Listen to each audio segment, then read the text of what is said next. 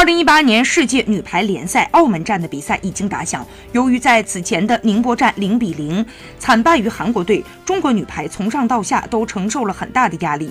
不过，面对比上一站更强大的三个对手，郎平依然铁了心要锻炼新人，并表示不能因为输了一场比赛就动摇整个教练组的作战思路。